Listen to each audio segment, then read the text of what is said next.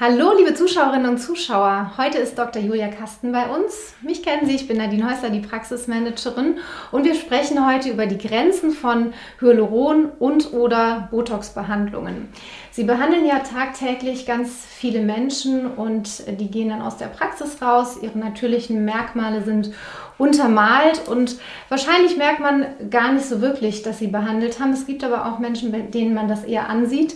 Ich denke da an die Klatschzeitschriften oder man begegnet auch vielleicht mal jemandem, wo man ganz offensichtlich denkt, hey, da könnte was gemacht sein. Warum ist das so? Warum sieht man das manchmal? Also es gibt natürlich die eine äh, Partei, die das gerne so wünscht, dass wirklich Behandlungen auffällig sein sollen. Das wird dann auch so kommuniziert und man kann sich dann als Behandler entscheiden, ob man das so mittragen möchte. Aber es gibt auch irgendwann so ein schleichendes Phänomen, ähm, wo einfach liebgewonnene Behandlungen immer wieder behandelt, äh, wiederholt werden, weil man eben auch daran gewohnt ist, dass man eine gute, ein gutes Ergebnis hat, einen guten Unterschied sieht.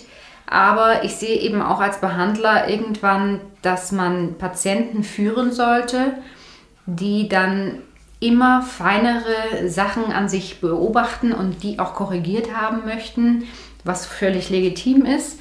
Aber es ist eben nicht nur immer der eine Weg, der dann zum Erfolg führt. Und wenn man immer nur auf dieser festgefahrenen Schiene bleibt, Hyaluron hat immer funktioniert und da bleiben wir dabei, kann das eben auch zum Beispiel beim Hyaluron vor allem sichtbar werden. Ne? Also wenn es dann einfach in eine obere Hautschicht geht, wo, wo Auffälligkeiten korrigiert werden sollen und nicht sozusagen das Fundament erstmal aufgestellt werden kann, dann kann es passieren, dass die Behandlung dazu führt, dass es unnatürlich wirkt.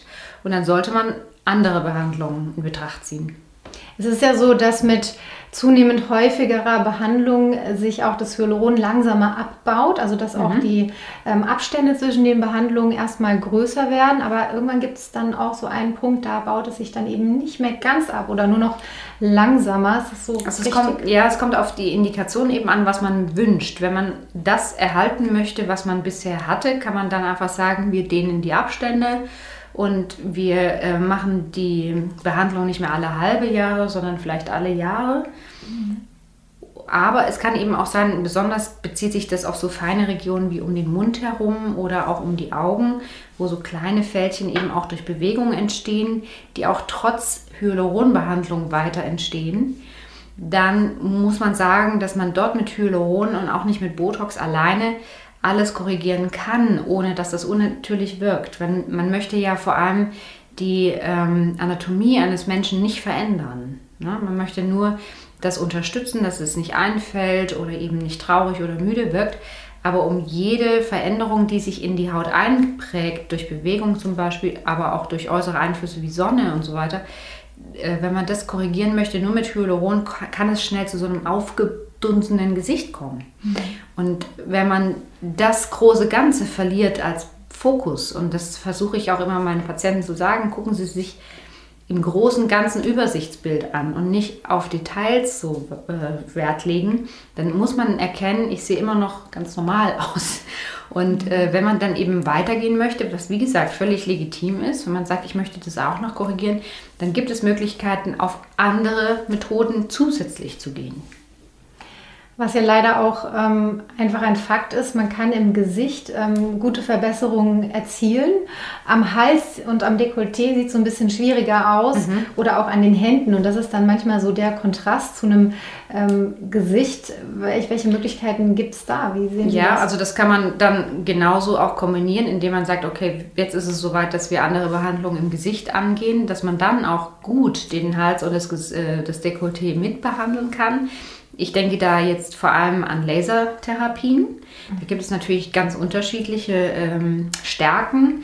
Und da muss man auch bei Hals und Dekolleté sagen, die Regeneration ist nicht so hoch wie im Gesicht möglich, aber sie geht.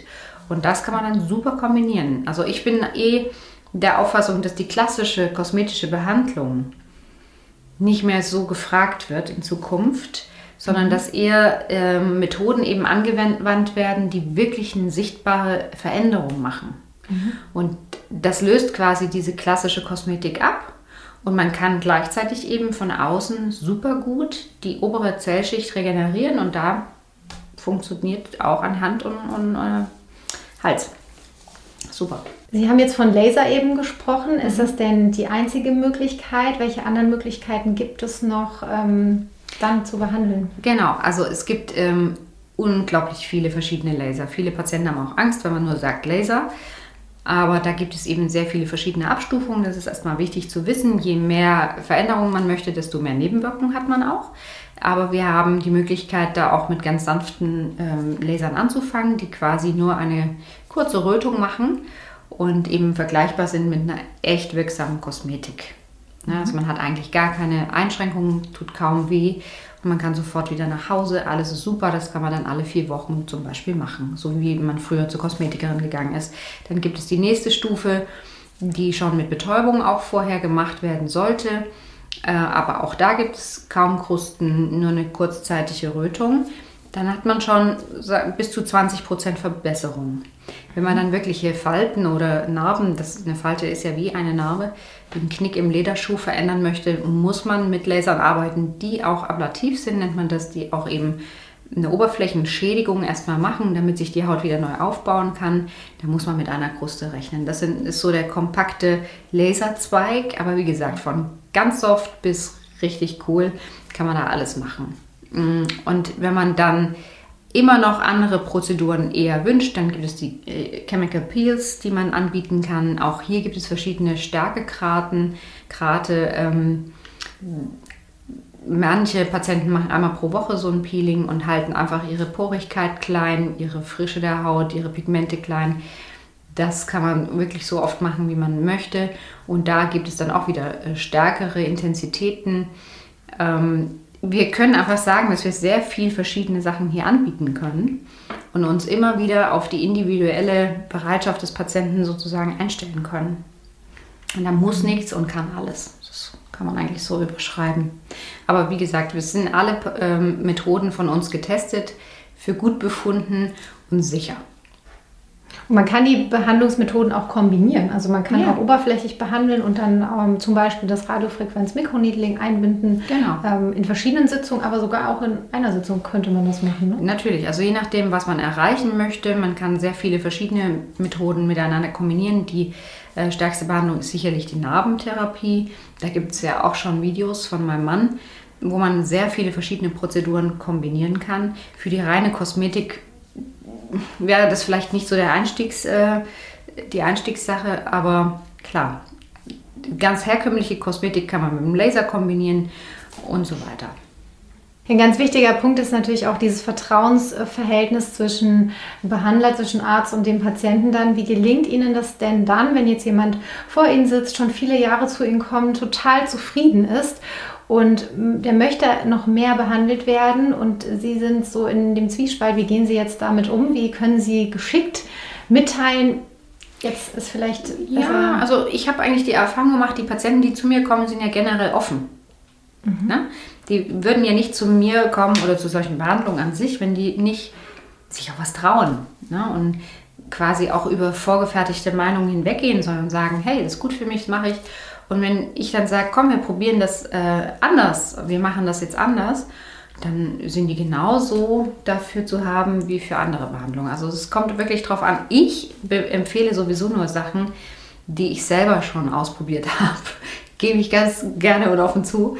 Äh, mir kommt es eben wirklich darauf an, den Patienten gut darauf vorzubereiten, was er an Vorbereitung treffen muss, was er erwarten kann an sichtbaren Erfolgen, aber auch wie sich das anfühlt. Ich finde das ganz wichtig, selbst das auszuprobieren, um zu wissen, hey, in was schicke schick ich denn dann Patienten? Und dann kann ich das immer mit vollsten Überzeugung und gutem Gewissen empfehlen, wenn ich es selber überstanden habe, weil ich da auch großen Wert drauf lege, mm, dass das gesellschaftsfähig bleibt, dass man nicht nach Hause kommt, die Kinder gucken einen an und denken, oh Gott, ja, die Mutter ist irgendwo reingefallen. Also es muss immer natürlich bleiben und es, ich finde, es sollte auch für jeden Empfindlichkeitstyp eine Möglichkeit geben. Nicht alle Patienten wünschen dann eine große Betäubung und ähm, wünschen das wirklich eben in ihren Alltag einzuflechten und das geht. Das kann ich einfach aus eigener Erfahrung berichten und deswegen glauben die mir das. Sehr schön. Und äh, Patienten, die jetzt zum ersten Mal zu Ihnen kommen oder auch die vielleicht bei einem anderen Behandler schon waren und dort nicht so zufrieden waren, die irgendwie Sorge haben, dass sie dann überbehandelt aussehen oder dass ein Bluterguss, eine Kruste, dass sich etwas bildet, was eben zeigen würde, dass sie sich behandelt haben lassen. Wie nehmen Sie denen die Angst oder die Sorge vor so einer Behandlung? Hm, das kann ich Ihnen gar nicht so richtig sagen, wie ich das mache. Es funktioniert anscheinend gut, wenn man den Leuten ehrlich sagt, was sie erwarten können. Und dass man eben auch, das, das finde ich immer gut, dass man nicht zu viel auf einmal macht. Und dann können die Patienten miterleben, was sich da verändert. Und man sieht ja teilweise schon, also ich mache es meistens so, dass ich eine Gesichtshälfte behandle. Und äh, da könnte man ja theoretisch auch noch zurückrudern und sagen, stopp, äh, das muss man wieder auflösen oder so. Also es wird nie so gemacht, dass die Patienten vor vollendete Tatsachen gesetzt werden. Wir fangen immer äh, mit kleinen Mengen an, mit kleinen Veränderungen. Ich rate dazu immer eher in Step-by-Step Step zu gehen und das leuchtet eigentlich allen ein. Zu wenig zu machen ist natürlich genauso blöd. Also man möchte natürlich auch was sehen, wenn man zu einer Behandlung kommt, aber ähm, die Mengen, die wir da verwenden, die sind gut austariert, das funktioniert gut. Die Patienten sehen einen Unterschied, aber eben nur im Vergleich. Und wenn sie dann in Gänze behandelt sind, beide Gesichtshälften, fällt das gar nicht mehr auf. Aber man sieht, es hat sich was getan. Aber das ist wirklich nur für einen selber vergleichbar. Ja, vielen, vielen Dank. Sie haben die Fragen wirklich super beantwortet. Man hat wirklich eine tolle Vorstellung, wie es ist, äh, zu Ihnen in die Sprechstunde, in die Beratung zu gehen. Ich würde mich pudelwohl fühlen, bestens aufgehoben. Wenn Sie selbst das auch in Anspruch nehmen möchten, so eine Beratung ist auch ganz unverbindlich natürlich. Ja, natürlich. Patienten kommen auch zu Ihnen und lassen mhm. sich erstmal nur beraten. Natürlich. Auch das ist möglich. Ähm, dann wenden Sie sich gerne an uns. Die Kontaktdaten sind unter dem Video eingeblendet und stellen Sie auch ruhig Ihre Fragen ähm, und auch Vorschläge zu neuen Themen mit Dr. Julia Kasten. Wir kriegen Sie bestimmt noch für ein weiteres Interview, wenn ja, Wünsche da sind. Super gerne. Vielen, vielen Dank nochmal und ja, danke an Sie. Schönen Abend. War meine Freude. Ja, an alle einen schönen Abend. Tschüss. Tschüss.